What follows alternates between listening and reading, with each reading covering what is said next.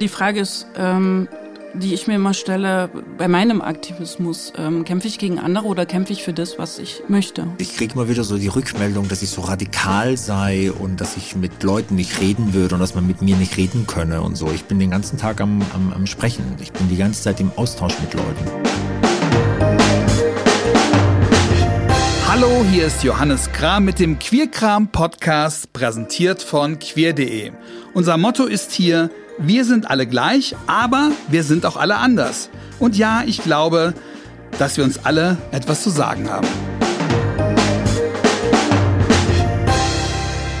Alles, was in den letzten Jahrzehnten für queere Menschen in unserer Gesellschaft erreicht wurde, musste hart erkämpft werden. Es bedarf und bedurfte Aktivismus und Aktivistinnen, Organisationen und Gruppen, die Konzepte erarbeiten, Forderungen stellen, Druck machen, Aufmerksamkeit schaffen Verbündete finden. Doch wie wird aus solchen Forderungen Realität? Wo muss wann was genau passieren, damit sich in Politik und Medien Konkretes für queere Menschen verändert? Wir können da heute in dieser Podcast-Folge ganz genau hinschauen, denn meine Gäste heute sind beide Aktivistinnen, gehören also zu denen, die für die Community Forderungen an Politik und Medien stellen, aber gleichzeitig sind sie auch Teil von Politik und Medien, sind also als queere Vertreterinnen in unterschiedlichen Positionen an und in den Prozessen beteiligt, die Veränderung organisieren. Luca Renner ist seit 2016 ZDF-Fernsehrätin und somit die erste Lesbe, die als Vertreterin queerer Interessen in einem deutschen Rundfunkrat sitzt. Eine Position, die sie nutzt, um außerhalb und innerhalb des Senders für Diversität, Inklusion und Teilhabe zu streiten. Die Rundfunkräte in einem öffentlich-rechtlichen Sender sind das oberste Aufsichtsgremium, das für die Programmkontrolle zuständig ist. Gleichzeitig ist sie eine von vier Bundessprecherinnen von Die Linke Queer, also der LGBTI-Organisation der Linkspartei. Alfonso Pantisano, den viele noch vor allem als einen der Gründer und Sprecher der queeren Aktivistinnengruppe Enough is Enough kennen, ist heute als Mitglied im Bundesvorstand des LSVD, also des Lesben- und Schwulenverbandes, einer der sichtbarsten und meinungsstärksten Aktivistinnen in Deutschland. Gleichzeitig ist er Landesvorsitzender der SPD Queer Berlin und da in Berlin die SPD die stärkste Regierungspartei ist, ist auch das eine queerpolitisch einflussreiche Position. Also, was kann man in solchen Positionen wo bewegen? Wie radikal oder wie nett darf, muss, kann Aktivismus heute noch sein? Und wie verträgt sich Aktivismus mit Realpolitik? Ich freue mich sehr auf das Gespräch.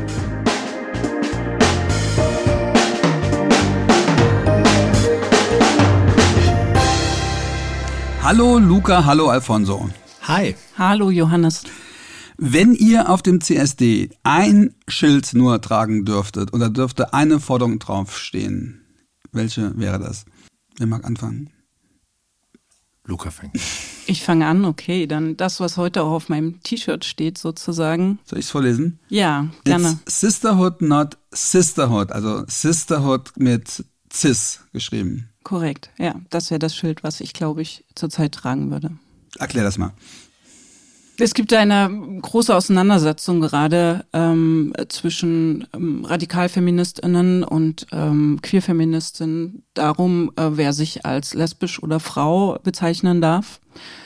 Und ähm, mein Statement dazu ist einfach, dass ich denke, dass alle Menschen, die sich als Frau verstehen, auch als ähm, Frau bezeichnen dürfen und deswegen dieses T-Shirt. Und dieses CIS bezeichnet ja Menschen, die in dem Geschlecht geboren sind, in dem sie auch leben.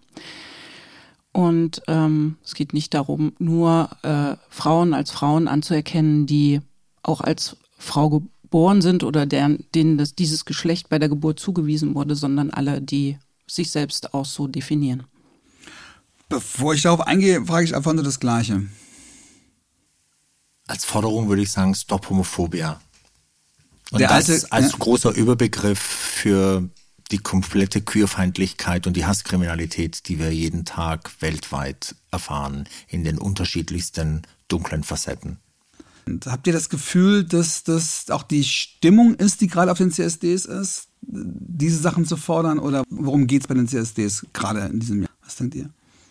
Also ich denke halt deswegen auch, äh, dieses Statement von mir, dass wir als Community nur stark sein können, wenn wir zusammenhalten und uns nicht auseinanderdividieren untereinander.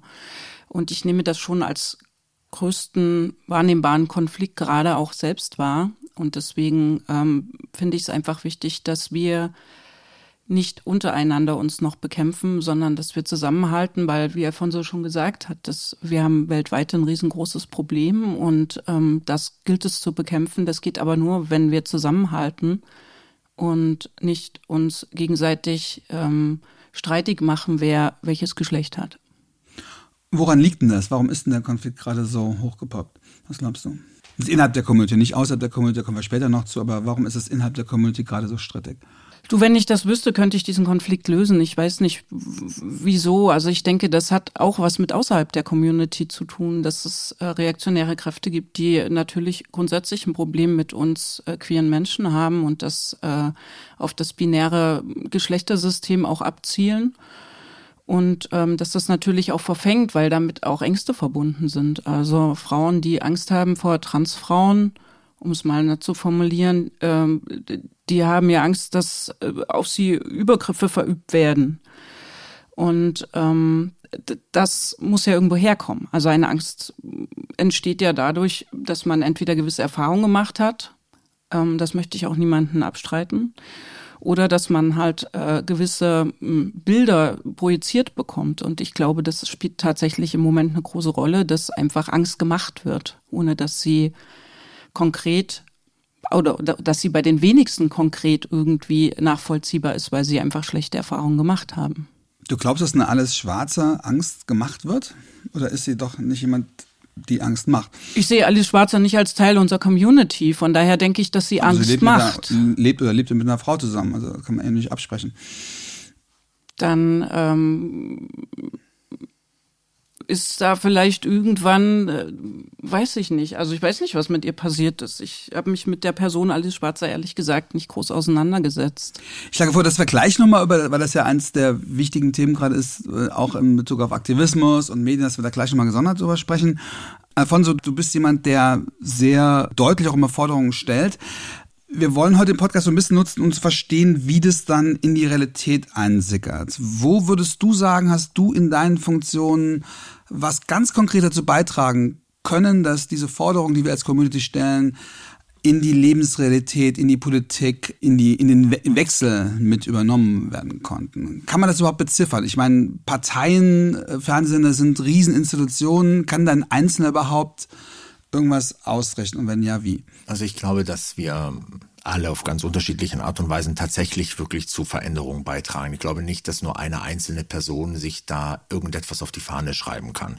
Und dennoch glaube ich auch, dass es Momente gibt, die habe auch ich erlebt und die haben wahrscheinlich wir alle erlebt, wo man zur richtigen Zeit am richtigen Ort war und das Richtige gesagt hat, was vielleicht bei dem, der dann zuhörend war, etwas bewirkt hat. Ich weiß es nicht, ich habe bestimmt einige dieser Fälle gehabt. Eins ist mir hängen geblieben das war ein Gespräch im äh, letzten Sommer mit äh, dem damaligen Innensenator Andreas Geisel. Wir standen zusammen auf einer Veranstaltung. Ich habe ihn da gesehen. Wir hatten uns durch die Pandemie nie wirklich getroffen. Er wusste gar nicht, also wir haben nie miteinander gesprochen. Ich sah ihn da stehen mit seinem Getränk und ich dachte, ach, jetzt kannst du doch da nicht hingehen und den da anquatschen. Der Mann will jetzt einfach mal seine Ruhe haben. Und dann habe ich gesagt, egal, das Anliegen, das ich habe, ist wichtiger als seine Ruhe. Und dann bin ich halt hinmarschiert und habe gesagt, hallo Andreas, guten Abend, hey Alfonso, wo er wusste, wer ich bin, äh, hat mich schon überrascht. In einer Funktion als Landesvorsitzender der Genau, als Landesvorsitzender der SPD Queer. Wir haben uns immer wieder über digitale Sitzungen halt eben gesehen, aber man muss sich das so vorstellen, da sind 80 Leute irgendwie dazu geschaltet. Man hat nicht wirklich einen Überblick. Digitale Sitzungen heißt, es sind SPD-Landesvorstandssitzungen genau. und, und der, die Vorsitzenden von SPD Queer sind, dürfen da dran teilnehmen. Genau, also einer, einer von den beiden, äh, damals waren wir in einer mhm. Doppelspitze, wird mhm. dann halt eben reingewählt als äh, ständiger Vertreter. In mhm. diesem Fall war ich das und war halt eben dann in dieser Sitzung drin. Jedenfalls kannten, kannte er mich und wir hatten dann, dann standen wir dann da, wie geht's dir, so kleiner Smalltalk und dann war diese Stille da und wir gucken beide zur Bühne und ich hatte dieses, diese Stimme im Ohr, die sagte, sprech ihn jetzt endlich an. Und sage ich, du Andreas, wie ist denn das eigentlich? Warum, warum war. Muss man erklären, in der SPD duzt man. Genau, wir duzen uns ja. Da darf man auch Leute genau, duzen, auch die man nicht, nicht kennt. kennt. Genau, da habe ich gesagt, Andreas, sag mal, warum ist denn das eigentlich so? Warum ist das Thema Hasskriminalität gegen queere Menschen noch nie auf der Tagesordnung der Innenministerkonferenz gewesen? Die gibt es ja schon seit über 70 Jahren. Und dann hat er angefangen zu argumentieren und mir zu erklären wie schwer das alles ist und so weiter und so fort. Und dann habe ich gefragt, okay, und warum machen wir das nicht jetzt? Und dann hat er mir erklärt, warum das eigentlich jetzt nicht geht. Und äh, weil die CDU-Länder, das war ja noch damals die alte Regierung unter äh, Schwarz-Rot auf Bundesebene, äh, da wird die CDU nicht mitmachen und so weiter und so fort. Und äh, hat mich im Grunde genommen nett gemeint weggebügelt. Und dann stand ich halt da mit meiner Apfelschorle und dachte, okay. Und dann habe ich irgendwann mal habe ich gedacht, okay, jetzt reicht's mir. Und dann ist der Aktivist wieder durchgekommen. Dann habe ich angeguckt und gesagt, Andreas, darf ich ehrlich zu dir sein? Er meinte, ja, na klar. Er sagte, wisst ihr was, ihr Politiker, ihr kotzt mich an. Und dann guckt er mich ganz erschrocken und sagt, warum? Ich sagte, weil ihr labert da immer rum und sagt mir, was nicht geht, anstatt mir mal zu sagen, wie es geht. Ich sagte, wenn du als SPD-Innensenator nicht diese Forderung mal nach vorne bringst, wer soll es denn dann machen? Die Union wird es ja nie tun. Und du kannst wenigstens sagen, du hast es wenigstens versucht, meine Community braucht dein Zeichen der Solidarität. Und da war Stille und dann sagte er, okay, ich mach das dann habe ich gesagt, ja, das sagst du jetzt, damit ich meine, meine Ruhe gebe und wieder weggehe und du deine Ruhe hast. Was ja auch okay gewesen wäre. Was auch okay gewesen wäre. Und dann habe ich das auch so formuliert und sagte, nee, gib mir mal deine Hand. Und dann hat er mir mit seiner großen Hand dann äh, zerdrückt und hat gesagt, wir machen das. Und zwei Tage später hatte ich einen Anruf aus seinem Büro und wir fingen dann halt an, das vorzubereiten. Und es landete tatsächlich auf der Innenministerkonferenz auf die Tagesordnung. Jetzt ist das eine Forderung, die ganz viele von uns stellen, schon seit vielen Jahren. Das ist jetzt keine Alfonso Pantisano-Idee. Aber ich war in dem die Moment. Die auch schon überfällig war. Die, die hätte die SPD auch schon längst in anderen Funktionen. Genau, ich maß mir das gar äh, nicht an, zu sagen, Mensch, ich habe da voll die geniale Idee gehabt für meine Community. Ich hatte, es war nur eine der Forderungen, die ich in meinem Forderungskoffer sozusagen immer mit mir schleppe und dachte, jetzt ist der Moment, um das nochmal anzusprechen. Und das hat halt dann diese eine letzte Tür vielleicht nach mehrmaligen Klopfen dann halt eben aufgemacht. Die Frage ist ja, was, was heißt das? Wird es konkrete Politik werden? Was bedeutet das tatsächlich für das Polizeihandeln in Deutschland? Naja, es ist für das Polizeihandeln, es ist auch das Handeln der Regierungen, der jeweiligen Regierungen. Ich meine, alleine einen Aktionsplan umzusetzen, der für alle Bundesländer gilt, gegen Homophobie und Transphobie, gegen Queerfeindlichkeit, wäre schon mal ein erster großer Schritt. Äh, das gibt es auf verschiedenen Ebenen. Es gibt keine nationalen, das alle 15 Bundesländer haben es, ein Bundesland Bayern hat es nicht. Da geht es um die nationalen Aktionspläne, wo es generell gegen Homophobie geht. Genau, und es geht halt eben auch um das um, Thema um Hasskriminalität, um sich ja Strukturen zu genau. überlegen, wie man diese Hasskriminalität gegen queere Menschen halt eben eindampfen kann, wie man unser Leben sicherer auf der Straße im öffentlichen Raum machen kann, weil wir sprechen ja die ganze Zeit ja über Safe Spaces und unsere Safe Spaces sind gefährdet, aber aus meiner Sicht ist der wichtigste Safe Space, den unsere Community hat, der öffentliche Raum. Das ist der Raum, in dem wir uns jeden Tag bewegen. Wenn wir einkaufen gehen, wenn wir da Bahnen sitzen, wenn wir Hand in Hand mit unseren Partnern durch die und Partnerinnen durch die Stadt laufen. Und da gilt es halt eben Sicherheit. Was wäre denn in einem solchen Aktionsplan gegen Hasskriminalität eine, eine ganz konkrete Maßnahme, die tatsächlich was verändern würde? Und eine Maßnahme wäre, dass zum Beispiel alle Bundesländer endlich mal anfangen zu erfassen, ähm, wann und wo Hasskriminalität gegen queere Menschen tatsächlich stattfindet. Was in Berlin stattfindet? Genau, in Berlin tun wir das. In Berlin wird, wird das als solches auch registriert äh, und in anderen Bundesländern halt eben größtenteils eben nicht. Und das ist halt eben schon alleine, wenn wir diese Zahlen nicht haben, können wir natürlich halt eben auch nicht Maßnahmen dagegen ergreifen. Und ähm, da wird jetzt, äh, da sind jetzt halt die Innenminister aufgefordert, äh, sich hier Konzepte zu überlegen, wie sie das Leben queerer Menschen in unserem Land sicherer machen. Luca, in deinem Riesenschiff ZDF, hast du da irgendeinen Moment, wo du sagst, da war ich zum richtigen Zeitpunkt äh, da und konnte etwas vorbringen, was irgendwas verändert hat? Ich glaube, der Zeitpunkt war einfach, dass ich da überhaupt teilhaben kann im, im Fernsehrat. Also und äh, dass, dass endlich da auch eine queere Person sitzt. Ähm, weil es gibt nicht diesen einen Moment, wo ich sagen kann, hier habe ich konkret irgendwas äh, geändert. Das ist auch nicht mein Job, weil als Fernsehrätin ähm, es ist ja unsere Aufgabe, das Pro Programm zu beobachten. Ähm, das heißt, wir gucken uns das an, was passiert ist. Wir bestimmen ja nicht, was gesendet wird. Ähm, worauf ich ein bisschen stolz bin, ehrlich gesagt, dass, weil sich das jetzt auch im Programm niederschlägt, äh, bei aller Kritik, dass hier und da etwas schief läuft, dass die, ähm, es gibt eine Art Regierungserklärung, um das mal runterzubrechen, des Intendanten. Das heißt ein bisschen anders, heißt Selbstverpflichtungserklärung. Die wird alle zwei Jahre gemacht. Und dort schreibt das Haus auf, ähm, was sie so in den nächsten zwei Jahren vorhaben. Und als wir das erste Mal das auf dem Tisch hatten, wir können das mitgestalten als Fernsehrat, ähm, tauchte da nichts von wegen queer, sexuelle oder geschlechtliche Identität auf, was ich auch angemahnt habe. Und der damalige Intendant meinte, das muss da nicht rein. Das ist Querschnittsthema. Und Vielleicht das Thema heißt, es ist eh überall vorhanden und deswegen muss es nicht extra erwähnt genau, werden. das braucht nicht extra erwähnt werden. Und ich habe damals äh, ganz vehement widersprochen, konnte mich da nicht durchsetzen, weil im Endeffekt ist es sein, seine Selbstverpflichtung und nicht meine. Und zwei Jahre später stand das drinne, weil er begriffen hat äh, und auch das Haus begriffen hat, dass es sehr wohl ein Thema ist und dass es natürlich ja überall reingehört und eine Querschnittsaufgabe ist, aber dass es benannt werden muss, damit es stattfindet. Und seitdem es drinne steht, findet auch viel mehr statt. Also gibt es immer mehr Sendungen von die das Thema einfach auch entweder mitlaufen lassen oder direkt thematisieren. Und ich finde schon, dass das äh, nicht passiert wäre, wenn ich da nicht den Mund aufgemacht hätte. Und da bin ich auch ein bisschen stolz drauf. Kannst du auch da mal beschreiben, wie so eine Gesprächssituation aussieht? Weil gewartet haben die ja auch nicht auf dich, dass jetzt da jemand kommt und ihnen das sagt. Ja, also wir arbeiten so ähnlich wie im Parlament. Ähm, das heißt, wir haben Ausschüsse, die inhaltliche Arbeit machen und äh, dann im Plenum, wo die Sachen nochmal mit einem globalen Blick praktisch besprochen und auch abgestimmt werden. Und diese Selbstverpflichtungserklärung läuft aber durch alle Ausschüsse, weil ja jeder Ausschuss betroffen ist. Ich bin in zwei Ausschüssen und der, in dem ich das damals angebracht hatte, war der Ausschuss Programmdirektion, wo ich mittlerweile auch stellvertretende Vorsitzende bin was glaube ich auch nicht selbstverständlich ist äh, für eine queere Person. Und ähm, der befasst sich hauptsächlich mit dem Thema Film, um es jetzt mal äh, für alle verständlich äh, zu machen. Ähm, und ich finde schon, dass es da auch eine wahnsinnig wichtige Rolle spielt. Also es geht nicht nur um Nachrichten und Sport, es geht auch um Film, um Vorbilder. Und ähm, da habe ich das angesprochen. Das ist ein Ausschuss, wir sind, glaube ich, da das ist, ein relativ, ist einer der zwei großen Ausschüsse. Ich müsste jetzt lügen, ich glaube 20 Personen.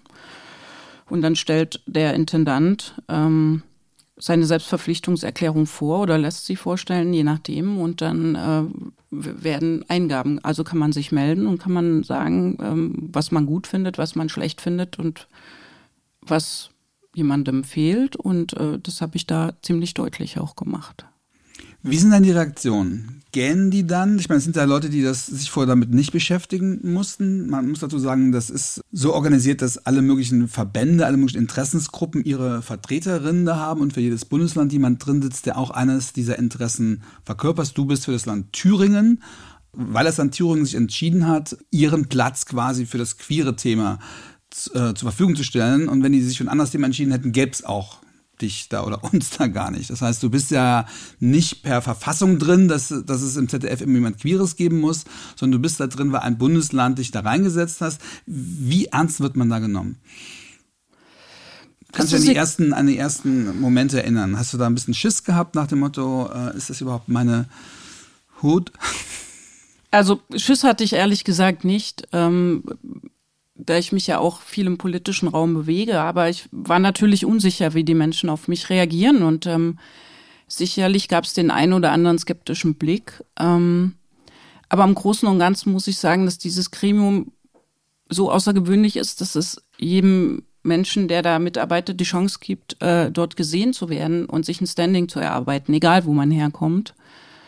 Und ähm, dann habe ich das einfach als Herausforderung gesehen. Also ich habe mir das erstmal angeschaut, erstmal zugehört, äh, wie das so läuft, auch gerade äh, zwischen den einzelnen AkteurInnen. Und dann habe ich einfach meine Themen angebracht. Und mittlerweile denke ich, bin ich ein gleichberechtigter Teil äh, von 60 Personen, die sogar noch stellvertretende Ausschussvorsitzende, das heißt sogar noch ein wenig angesehener oder wie auch immer man das nennen mag, da lege ich nicht allzu großen Wert drauf, ehrlich gesagt, sondern ich finde, wenn da so Aufgaben da sind, dann übernimmt man die. Und ähm, ja, aber das ist, äh, also ich wurde nicht schief angeguckt. Du hast jetzt gerade diesen Ausschuss Programmdirektion angesprochen. Da bist du die stellvertretende Vorsitzende zusammen mit Pater Langendörfer. Das ist der Vertreter der katholischen Kirche. Und im Interview hast du gesagt, dass ihr das sogar angefreundet habt, dass ihr total toll zusammenarbeitet. Wie, kann ich mir das vorstellen. Tja, Pater Langendörfer und ich, ähm, das wäre übrigens mal ein, ein, ein, ein, wir haben schon überlegt, ob wir auch da einen Podcast tatsächlich draus machen, der Pater und die Lesbe.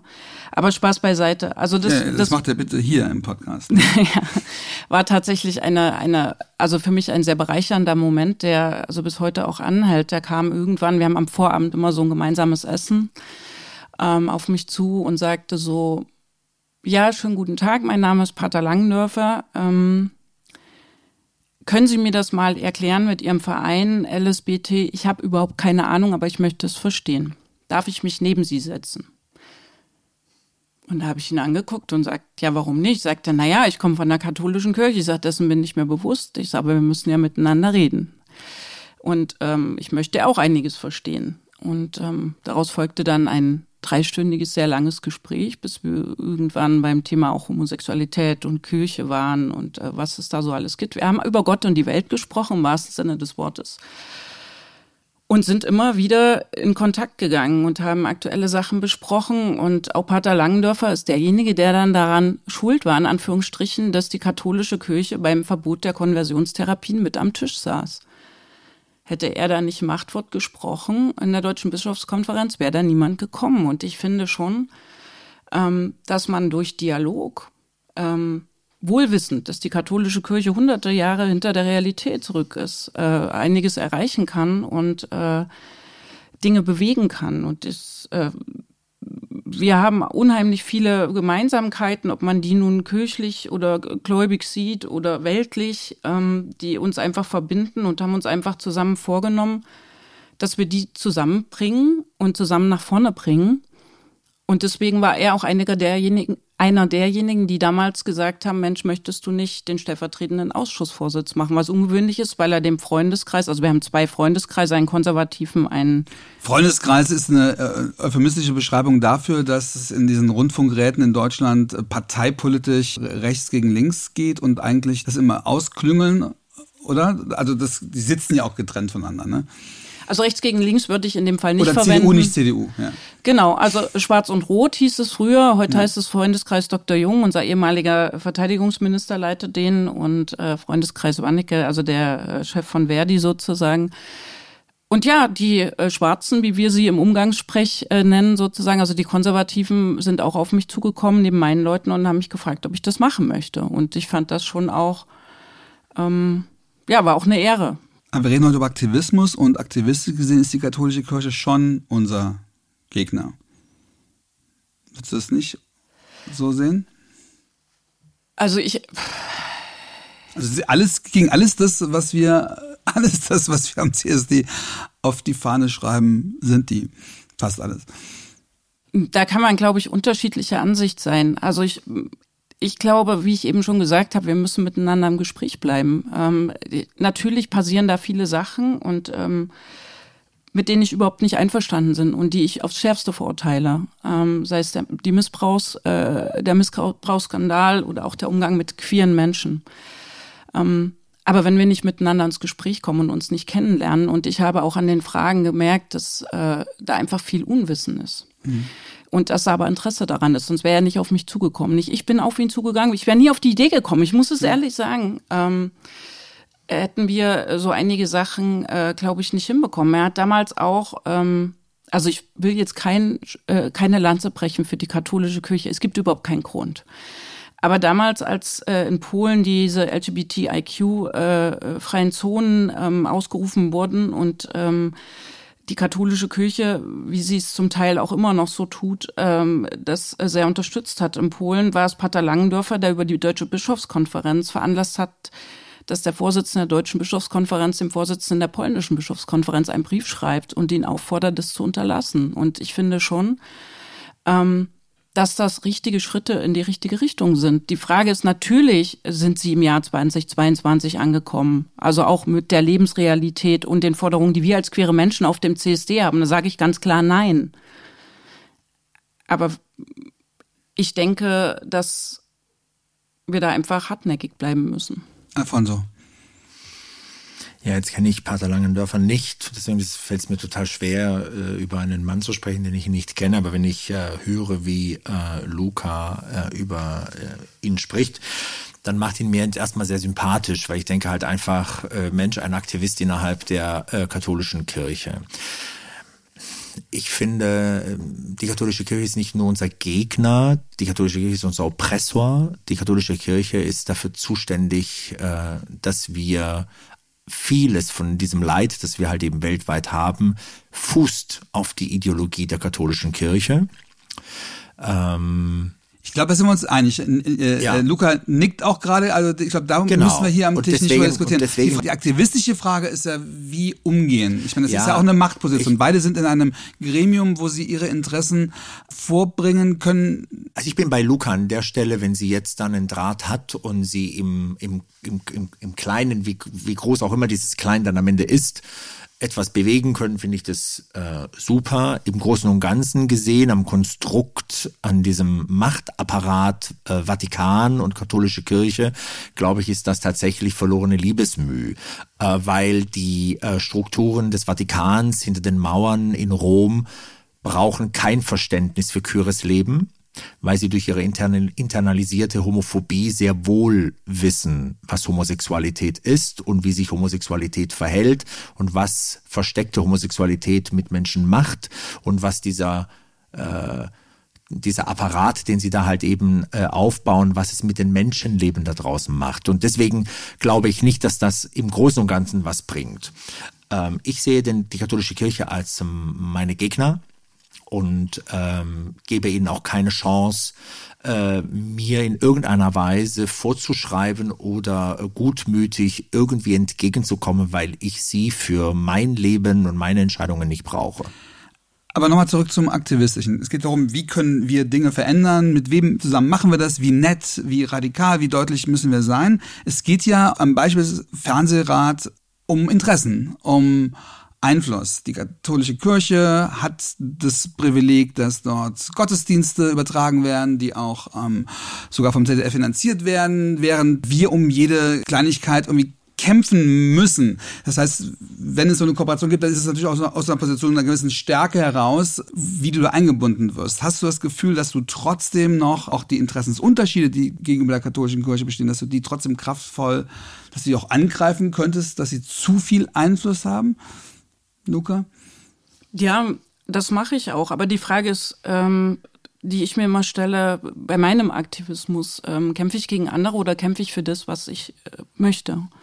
Und ich habe mich irgendwann mal entschieden, idealistisch durch die Welt zu gehen und äh, für das zu kämpfen, was, was mir wichtig ist. Ähm, und sicherlich tauchen da dann äh, Menschen auf oder Institutionen, die das anders sehen. Ähm, deswegen setze ich mich nicht dahin und äh, greife an, dass äh, der Gottesdienst da übertragen wird. Übrigens äh, ist nicht nur der katholische, sondern auch der evangelische genau. unter anderem.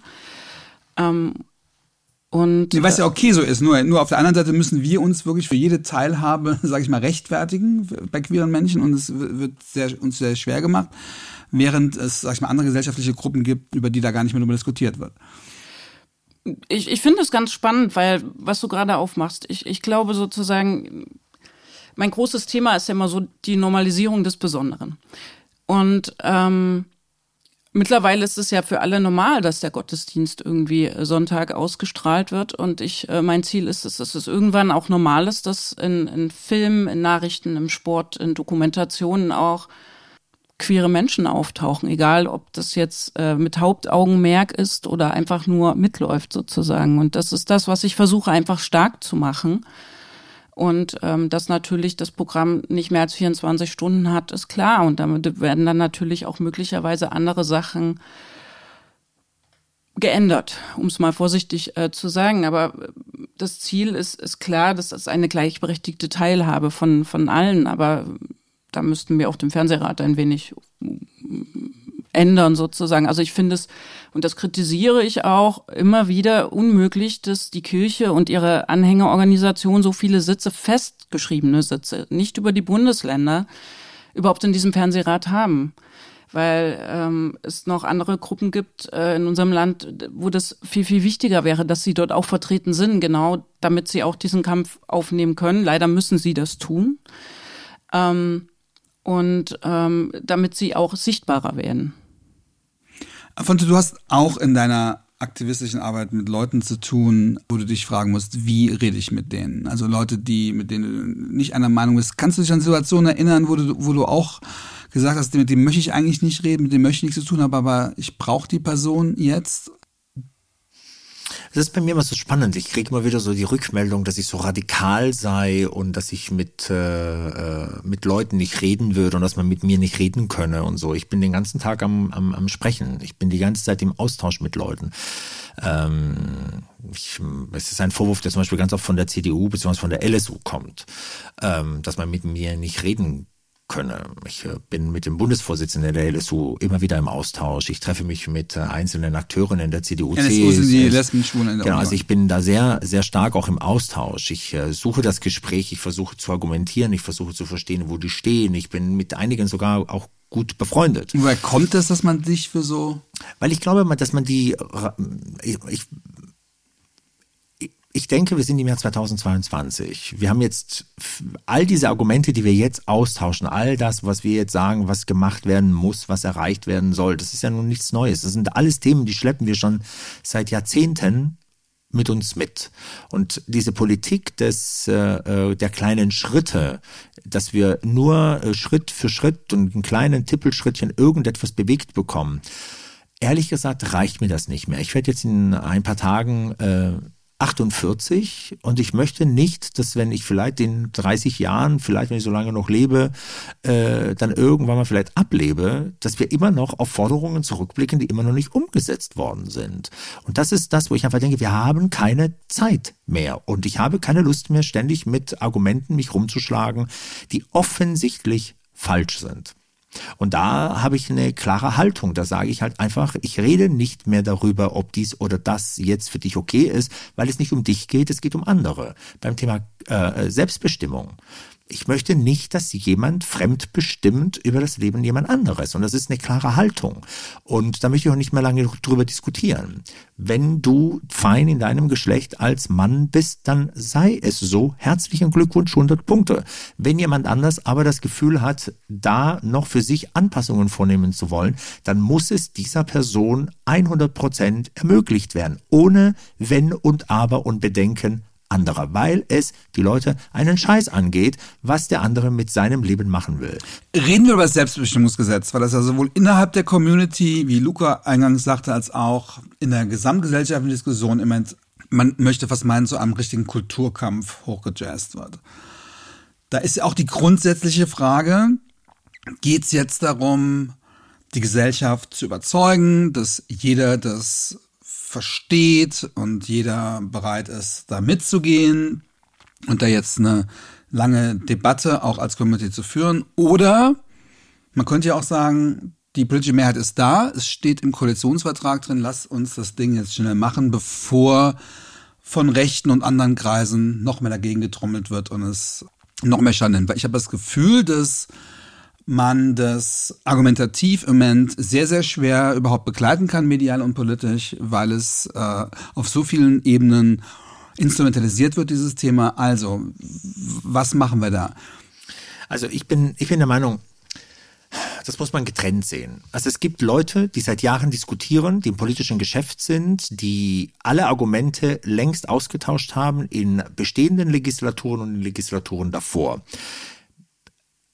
ab einem bestimmten Moment möchte ich dann nicht mehr rumeiern und rumdiskutieren, da möchte ich halt einfach, dass Dinge umgesetzt werden.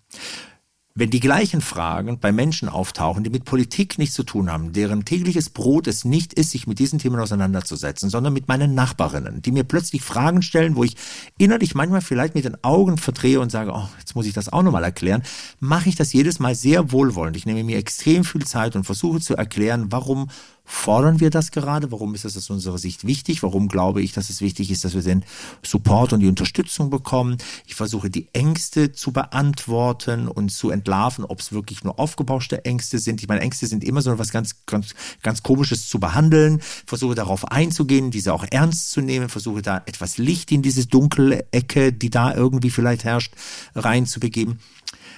Da diskutiere ich sehr gerne. Aber ich finde, mit politischen Verantwortungen Verantwortungsträgerinnen möchte ich jetzt heute nicht mehr diskutieren über das Selbstbestimmungsrecht. Ich möchte nicht mehr darüber diskutieren, warum es so höchst dumm ist, dass schwule Männer immer noch nicht Blut spenden können wie heterosexuelle Männer. Ich möchte nicht mehr darüber diskutieren, warum ich auf der Straße Hand in Hand mit meinem Mann laufen möchte, ohne konstant haben zu, Angst haben zu müssen, eins auf die Fresse zu bekommen.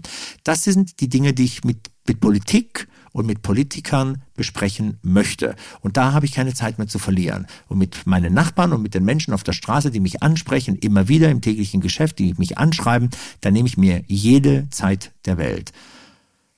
Die Frage war, wir haben die politischen Mehrheiten. Soll das Gesetz jetzt schnell verabschiedet werden?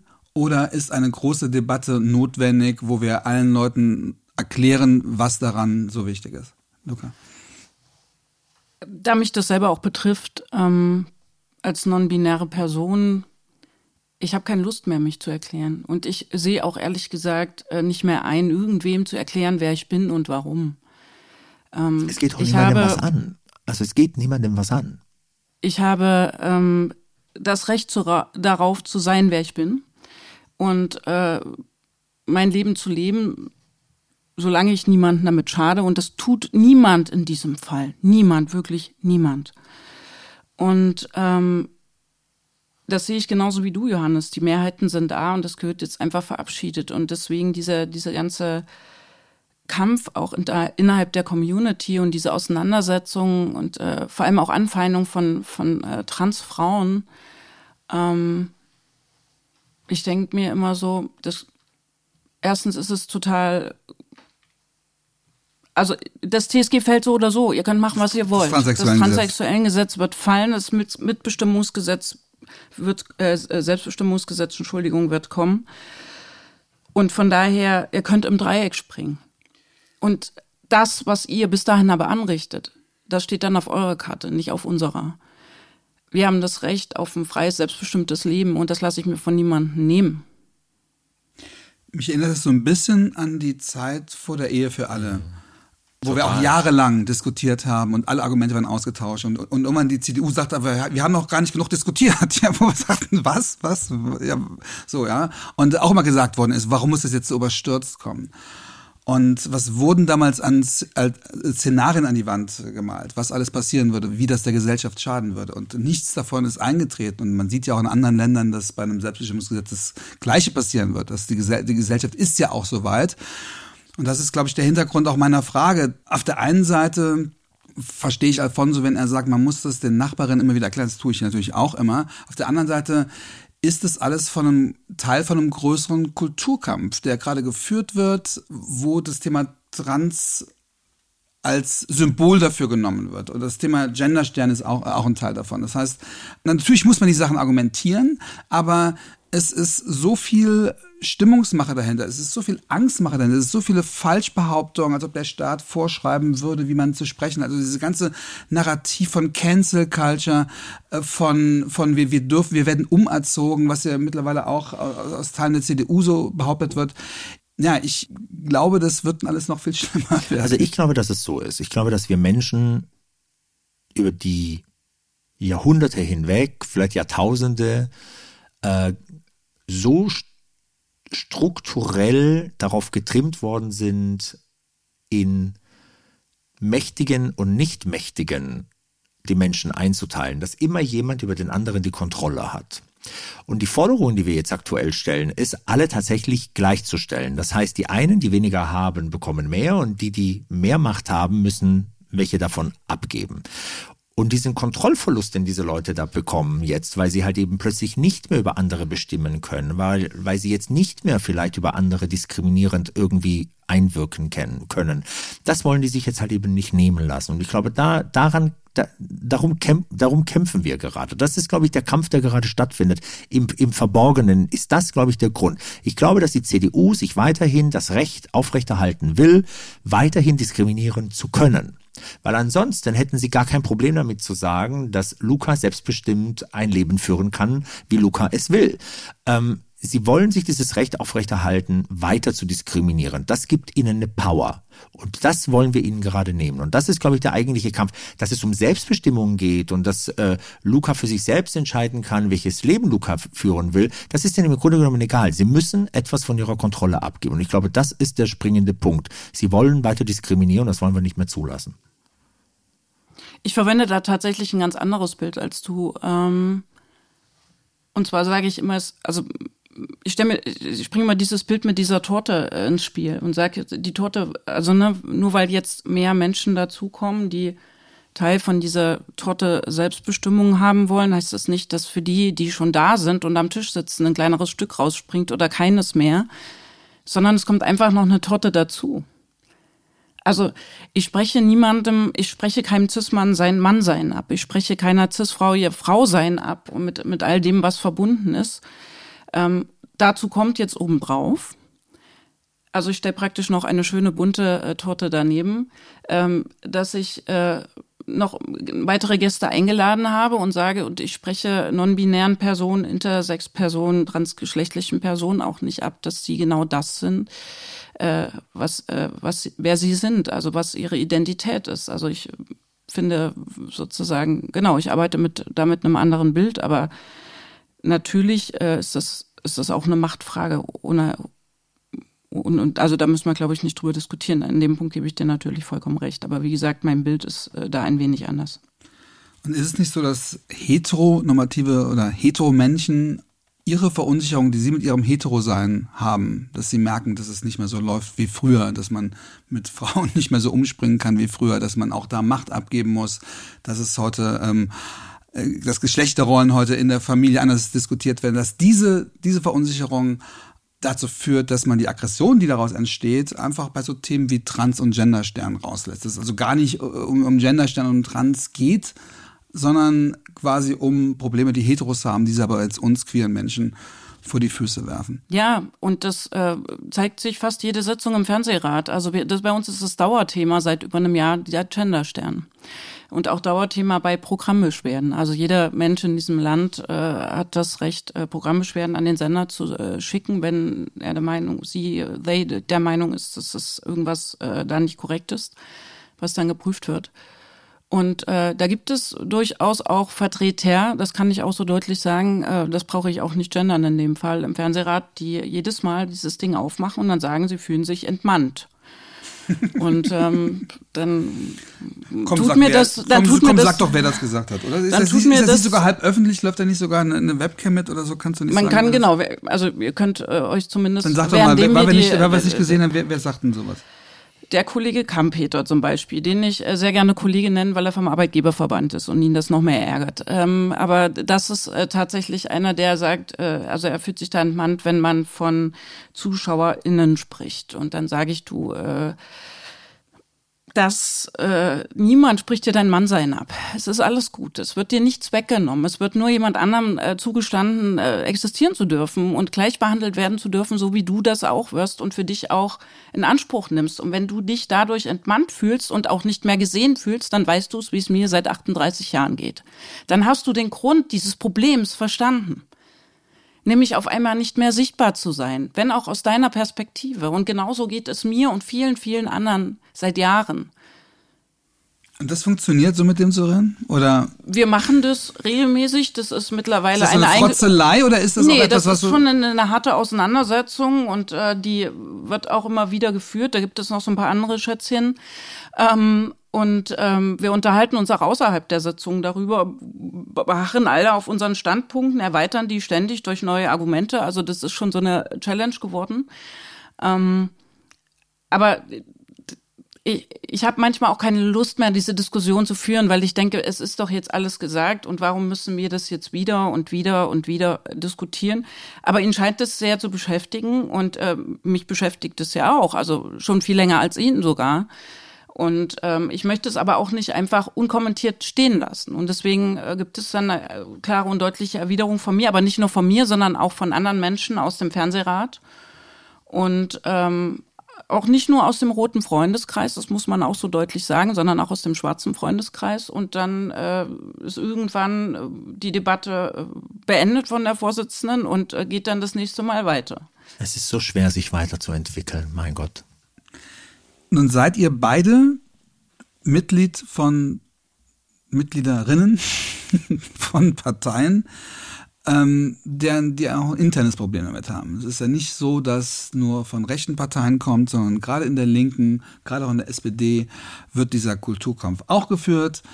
Der wird bei den Grünen übrigens mindestens genauso aus. Ähm, Würde ich jetzt mal sagen, nein. Na, selbstverständlich. Eine der größten äh, äh Gegnerinnen von Trans aktuell ist bei den Grünen die Frau Engelke, die mm, ja, aber die hat ja da keine keine entscheidende Position bei, bei sie euch. Ist Mitglied der Grünen. Also ich meine, wenn, na ja, Unterschied, ob jemand Mitglied ist also oder ich ob, finde dieses Narrativ, da müssen wir uns einfach mal freimachen. Dieses Narrativ zu sagen, die Linke und die SPD sind dagegen und die anderen Parteien nicht. Sorry, nein. Dieses Narrativ haben wir überall. Du würdest bestreiten, dass es gerade in der Linken und in der SPD gerade unter den sogenannten Traditionswählerinnen oder auch den Funktionsträgerinnen diese Skepsis gibt, nee. wo Gerechtigkeit gegen, gegen Selbstbestimmung immer wieder ausgespielt wird, wo es heißt, haben wir keine wichtigeren Themen. Ich, ich zitiere jetzt einfach mal, das ist jetzt nicht die SPD, aber das ist was, was Gregor Gysi auf, auf dem äh, Parteitag gesagt hat, das gehobene Bürgertum, das diese Schreibweise fordert, ne, da geht es natürlich auch wieder um Genderstern, und das sagt unter dem Gejohle des, des Parteipublikums, will ja nicht die Verhältnisse verändern, die Frauen, diverse und viele andere benachteiligen. Es will nur die Schreibweise ändern. Aber wir wollen die Verhältnisse verändern. Das heißt, dieser Gegensatz, ja, wir sind die, die die Verhältnisse ändern wollen, gegen die, die Selbstbestimmung machen wollen, der ist doch in der SPD, ich sage jetzt mal Tierse. Äh, ich glaube, äh, was Tierse äh, zum Thema Ich bin der Anwalt der Normalen gesagt wäre doch auch auf dem SPD-Parteitag bejubelt worden. Ja, das kann ja durchaus sein, aber du hättest solche Leute, hättest du halt eben, die kriegen auch eine Bühne auch bei den, bei den, bei den Grünen oder bei anderen Parteien. Ich, also, ich habe kein Problem, meine Partei zu kritisieren. Ich glaube, ich bin immer ganz vorne mit dabei, wenn es darum geht. Dann klammern wir die Grünen mal aus. Wir sagen, also, wir halten nee, nee, fest, in euren beiden Parteien gibt es dieses ich, Problem. Ich, ich ja. möchte einfach gerne sagen, dass das ein gesellschaftliches Problem ist. Und keine Partei, keine einzelne Partei kann für sich sagen, dass sie Aber dieses Wir haben Problem gerade darüber hat. gesprochen, dass es natürlich von der CDU, natürlich von der CDU kommt. Aber umso Krasser ist es ja, dass es in emanzipatorischen Parteien, ja, deren Parteiprogramm das auch schon lange ist. Ja, bei den Linken bei der SPD gibt es ja keinen äh, Parteiprogrammproblem, was queere Menschen betrifft. Ja, die SPD darf schon noch mal lernen, was das Thema Solidarität, wie das Thema Solidarität neu definiert wird. Die SPD trägt ja ganz offen immer wieder diesen Begriff der Solidarität, des solidarisch sein wollens immer vorne weg. Und ich glaube, ganz oft ist es eine Worthülse, weil sie oft noch mal für sich neu definieren müssen, was Solidarität tatsächlich bedeutet. Auch die SPD darf sich als alte Dame immer wieder neu finden und neu erfinden. Und da gehe ich in jede Diskussion rein, da gehen wir bei der SPD Queer ganz viel in die Diskussion rein. Wir haben aber bei der SPD auch einen riesigen, riesigen Support. Wir haben aber bei der SPD, und das ist ja der Kern deiner Frage, auch Strömungen, komplett gegen diese zum Beispiel Selbstbestimmungsgesetzesvorhaben äh, halt eben gehen. Wir haben diese Leute sogar innerhalb der queeren Strukturen der SPD. Und ähm, weil es auch dort um Machtverlust halt eben geht. Ähm, immer älter werdende schwule Männer verlieren manchmal, glauben sie es jedenfalls, ihre Deutungshoheit über das queere Leben, weil jetzt plötzlich andere Themen wichtiger werden als sie vielleicht selbst.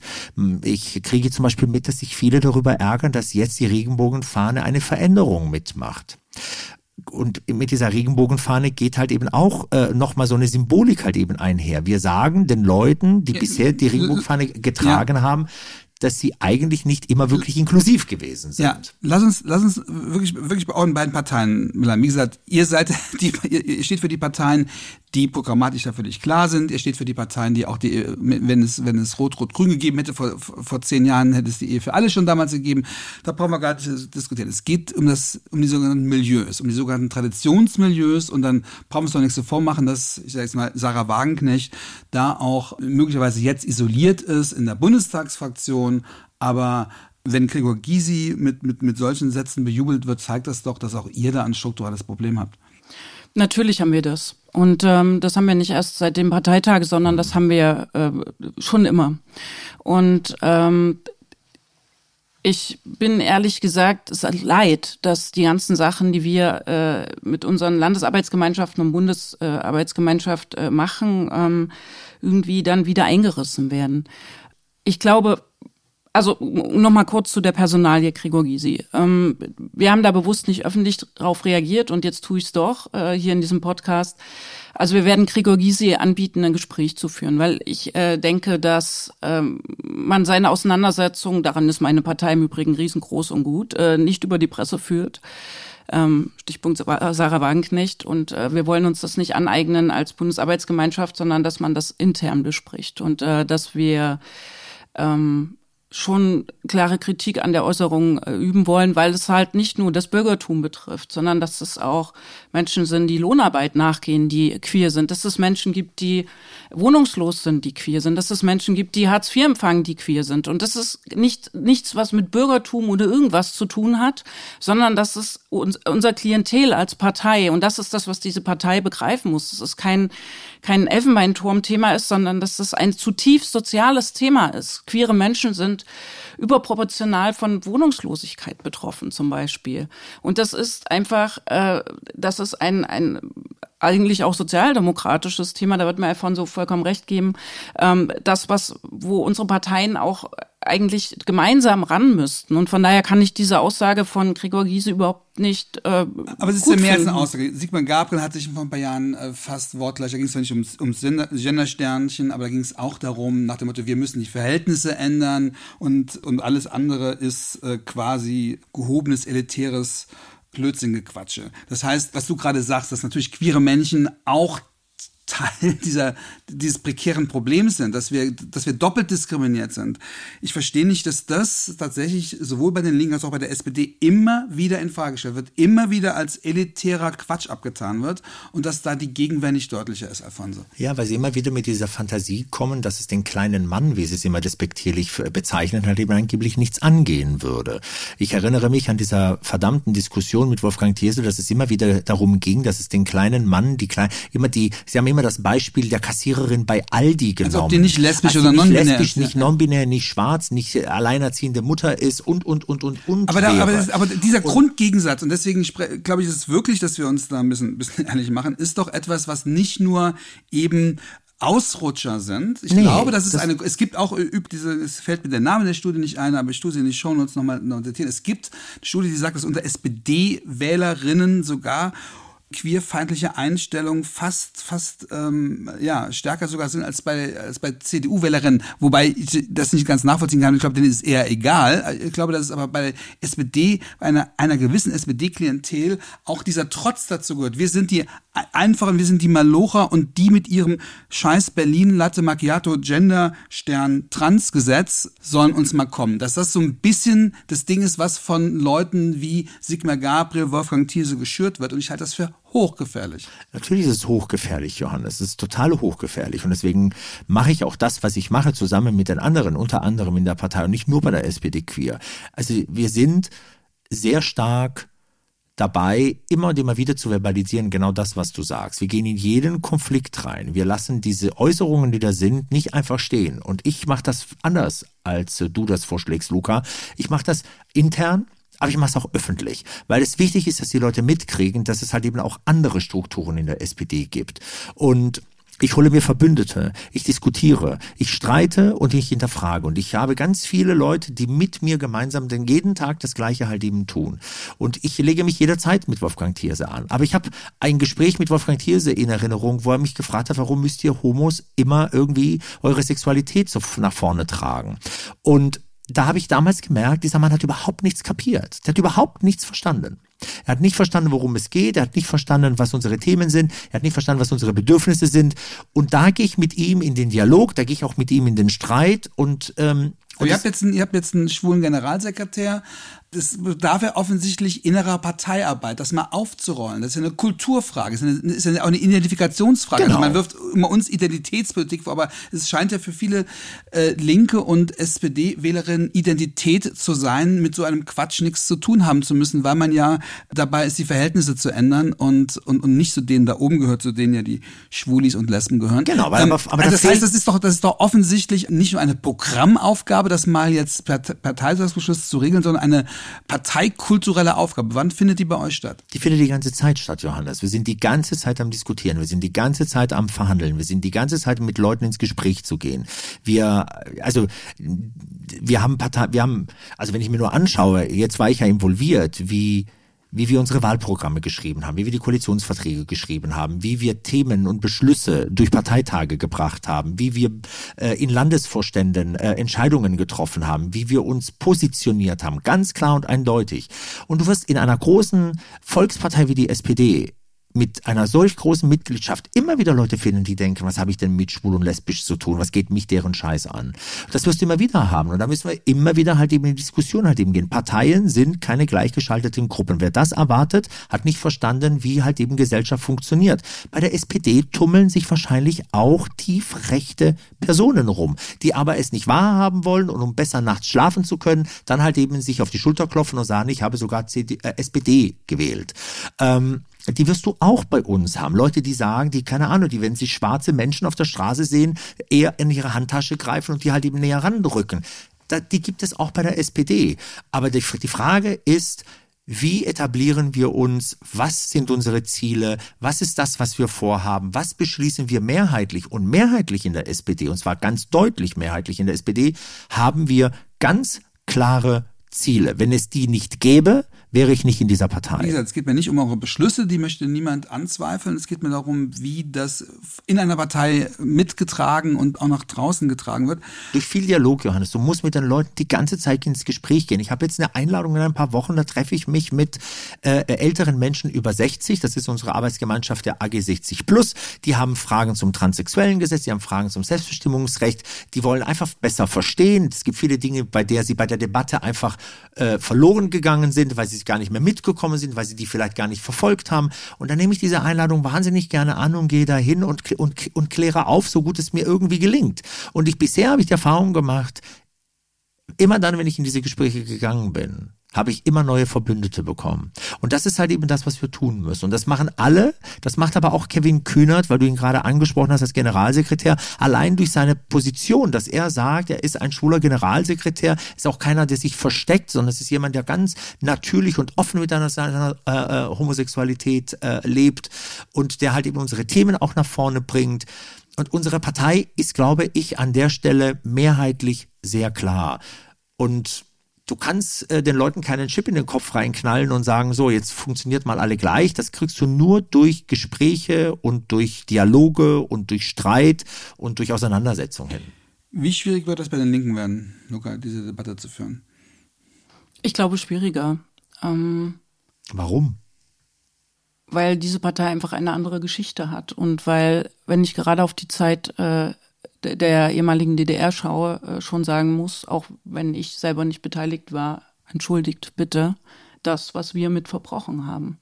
Und dieses, ähm, ich musste gerade an Bettina Schickel denken, deswegen war ein kurzer Moment der Ruhe, ähm, die jetzt verstorben war, eine ehemalige Aktivistin äh, aus der DDR, die auch sehr gelitten hat unter diesem Regime. Ähm, und ich glaube, dass diese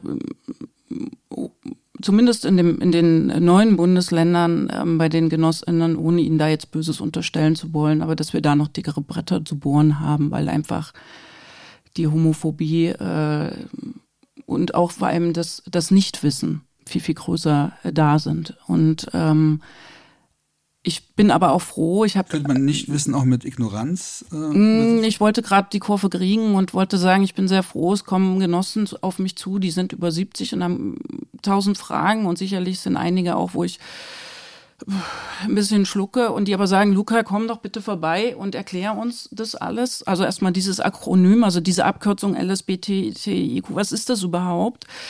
Ähm, wir kriegen das alleine nicht mehr zusammen. Ähm, wir wollen das auch von jemandem wissen, der die They irgendwie tagtäglich damit zu tun hat. Wir wollen uns damit auseinandersetzen. Wir wollen auch wissen, was hat äh, also soziale Gerechtigkeit ist immer der Claim bei uns, äh, Solidarität auch, aber ich wollte jetzt nicht unbedingt wieder das gleiche erzählen wie Alfonso. Was hat das mit diesem Thema zu tun? Also ähm, und das ist nicht die einzige Einladung. Und äh, dann gehe ich dahin und erkläre Ihnen das und erkläre Ihnen auch das, was wir da gerade machen. Aber natürlich muss ich fast bei Null anfangen. Ähm, aber das, das sind hauptsächlich auch Genossinnen aus den neuen Bundesländern. Das macht mir aber Hoffnung. Und da fahre ich auch gerne hin. Die kommen von sich auf mich, mich zu, ja, und äh, sagen, Mensch, äh, du bist ja immer so laut und manchmal verdrehen mir auch die Augen, aber Kannst du uns das mal erklären? Also wie der, wie der Pater sozusagen, auch in einem ganz anderen Kontext, ja. Und in dem Fall, da muss ich Alfonso wirklich recht geben. Also Parteien sind auch ein Ort von Diskussionen und Auseinandersetzungen und ähm, Meinungsfindung. Dafür sind sie auch da. Also das ist ja auch ihr Zweck. Und äh, natürlich ist unser Brett dicker zu bohren als das äh, sozusagen anderer Parteien, wobei, wenn man sich die Altersstrukturen anguckt, wäre das sicherlich auch nochmal ein anderes Bild, was sich ergibt, weil ich immer noch die Hoffnung habe, dass die Generationen, die jetzt nachkommen, irgendwie da offener sind und äh, liberaler sind. Aber das ist, glaube ich, auch nicht so homogen, wie man sich das in dem Fall wünscht. Äh, von daher, ja, also ich, ich gebe da nicht auf und ich werde auch immer wieder Sarah Wagenknecht widersprechen, weil ich es einfach unsäglich finde, was sie da von sich gibt und einfach auch fachlich falsch. Also ich finde, die, diese Person hat Ahnung von Wirtschaftspolitik und Schuster bleibt oder Schusterin in dem Fall bleibt bei deinen Leisten bitte oder ihren Leisten. Ähm, aber zu einem anderen, ich, ich äußere mich auch nicht zum Thema Wirtschaftspolitik, weil ich davon keine Ahnung ja, ich habe. Ich glaube, dass sie davon Ahnung hat und dass sie das bewusst, bewusst. Äh, bewusst schürt, weil sie einfach eine Populistin ist. Und sie weiß einfach, genau wie andere Populistinnen, dass das Thema gerade am besten zieht und sie setzt sich zu Land und, und verkauft ihr Buch, was ja angeblich nicht queerfeindlich ist, äh, direkt äh, mit der Aussage darüber, dass die meisten Leute ja heute nicht mehr, äh, dass es ja schon noch wichtig ist zu wissen, äh, dass die meisten Leute wissen, dass sie Mann oder Frau sind. Das heißt, sie tut direkt in Richtung Trans oder oder, oder Intersexuelle eine Spitze und weiß natürlich, dass die Leute da applaudieren. Das soll sie machen, aber sie muss damit rechnen, dass ich da widerspreche und zwar laut nee, widerspreche. Die Frage ist, warum widerspreche nicht an. Wir, wir drei kennen uns wirklich lange und gut und wir könnten jetzt wahrscheinlich hier drei Stunden weitermachen. An dieser Stelle ist, ist der Podcast leider, leider aus. Am Ende des Podcasts, ja, wir kriegen das nochmal irgendwie auf die Reihe. Hoffentlich ich versuche was hat dir denn jetzt was hat dir denn jetzt gefehlt weil ich meine ich meine was ich toll finde ist zu merken man wirft ja Leuten, die in Parteien unterwegs sind, dass sie Parteisoldatinnen nee, sind. Was mir, was mir gefehlt hat, ist, dass es immer die die queeren Menschen sind, die widersprechen müssen. Ja, auch, auch zu, zu Gregor Gysi habe ich ein Zitat von Klaus Lederer gefunden und sonst, sonst nicht so richtig. Also ich finde es immer problematisch, deswegen habe ich eben auch aber das ist pa ja Parteikultur. So. Das ist bei, bei der, Entschuldige, das ist aber in der SPD im Moment ja. aktuell nicht so. Äh, wir haben, wir haben Leute, die widersprechen, sorry, das ist, ja. man muss das, ja. nicht weil meine Partei so toll ist, sie ist sie nicht, aber äh, sie hat da echt viel noch dazu zu lernen. Aber wir haben ganz viele Allies auch innerhalb der Partei, die sich zu Wort melden, die sich halt eben positionieren und, und, und das ist, das ist nicht so klar. Vielleicht gibt es mich, der vorne dran geht, aber es gibt ganz viele, die sich anschließen. Und ich finde, wir müssen wir uns diese Energie mitnehmen. Viel Luft nach oben. Absolut. Im Übrigen gibt es auch bei uns viele, die äh, öffentlich und laut äh, da widersprechen und die nicht queer sind. Also ähm, unser Ministerpräsident in Thüringen, Bodo Ramelow, der damals, als das äh, Verwaltungsgericht in Weimar dieses unsägliche Urteil gefasst hat, dass diese Neonazi-Partei über diese Regenbogenflagge laufen darf und sie theoretisch auch verbrennen darf, das besteht, steht in diesem Beschluss drinne, ähm, ganz klar einfach ein Posting gemacht hat mit einem Bild vor der Staatskanzlei, seine Regenbogenflagge gehört hierhin und nicht auf den, auf den Fußboden vor die Füße von Faschisten. Es gibt auch Menschen in Jetzt. der Linkspartei, die ganz einfach in dem Davon ging ich aus, aber schön, ja. dass du es noch, noch mal sagst. Ich muss leider trotzdem noch, noch versuchen, den Sack zuzumachen. Vielen Dank auch für, für euer Engagement. Ich muss dazu sagen, das ist ja, was immer zu kurz kommt, ehrenamtliches Engagement, was ihr macht. Absolut. Und ihr werdet nicht dafür bezahlt und trotzdem auch dafür geprügelt. So, jetzt nochmal mein Versuch. Am Schluss des Podcasts frage ich meine Gäste oder versuche ich meine Gästinnen mit Leuten inhaltlich in Verbindung zu bringen, die schon mal da waren. Also, zu welchem Gast mögt ihr etwas hinzufügen, widersprechen, äh, Lob aussprechen? Welchen Gast, welche Gästin, die ihr nicht kennt, würdet ihr vielleicht mal kennenlernen? Fällt euch dazu was an? Und genau, und warum kennenlernen und über was reden vielleicht? Ich hatte gestern äh, die Ehre, bei Quartierer zu Gast zu sein und äh, Vanja und Inga kennenzulernen, die schon bei dir beim Podcast waren. Quartierer, muss man kurz sagen, ist die Organisation, die sich für Queers in, in, in Russland einsetzt, die aber jetzt auch ganz viel machen für die ukrainische Flüchtlingshilfe. Genau, und äh, gerade weil da meine Partei auch nicht äh, so ganz äh, der Meinung ist, der ich bin, nämlich, dass wir die Ukraine, also meine Meinung ist, dass wir die Ukraine uneingeschränkt unterstützen müssen. Das möchte ich auch in aller Deutlichkeit mal sagen. Ähm, und ich finde einfach, wir sollten auf keinen Fall, und deswegen möchte ich auch nochmal empfehlen, diese Podcast-Folge zu hören. Ich äh, habe sie schon mehrfach gehört. Ähm, den Blick auf die Ukraine zu verlieren und äh, auch die, unsere Unterstützung und unsere Kraft für die, für die Menschen in der Ukraine äh, nach, nachzulassen. Ich, wir müssen da dranbleiben. Wir müssen dieses System Putin und diesen Terroristen Putin bekämpfen. Und äh, wir müssen immer wieder vor Augen führen, dass dieses System nicht erst am 24. Äh, angefangen hat, als er die Ukraine 24. Februar, 24. Februar äh, überfallen hat, sondern dass es schon viel, viel länger geht.